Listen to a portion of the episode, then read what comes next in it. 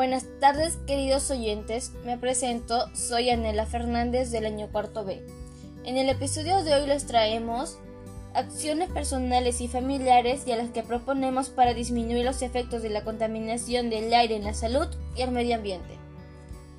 Las acciones son Consume productos ecológicos. Para la producción de productos ecológicos se evita el uso de elementos químicos que pueden perjudicar al medio ambiente. No solo puedes encontrarlos en alimentos, también en limpiezas, modas o cosméticos. Recicla. Solemos tener claro dónde tirar los envases o el vidrio, pero en muchos otros casos no sabemos dónde tirar los residuos.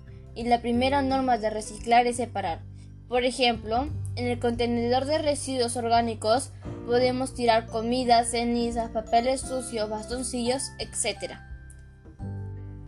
Reduce el consumo de plásticos. Utilizamos mucho plástico y la mayoría es de un solo uso. Se estima que el tiempo medio de una bolsa de plástico es de 10 minutos y tarda unos 400 años en degradarse.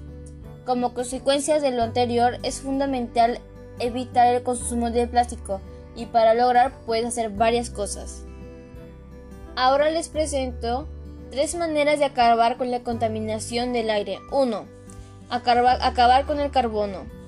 Cualquier combustible fósil es malo, pero el carbón es el peor.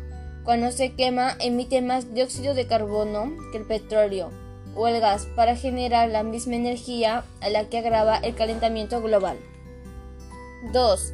Menos coches y más limpio. Casi todos los coches funcionan con combustible fósil, ya sea diésel o gasolina.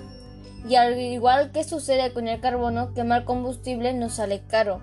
Los coches diésel y gasolinas emiten dióxido de carbono y otros gases que nos afectan gravemente, entre ellos el dióxido de nitrógeno que sale de los tubos de escapes en una de las sustancias que más dañan nuestra salud.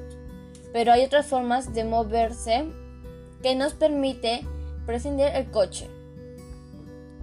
Trabajar juntas por un aire limpio. Podemos vencer a la contaminación atmosférica si trabajamos de una forma unida, victoriosa, como estas han sucedido, porque muchas personas se unieron para exigir cambios.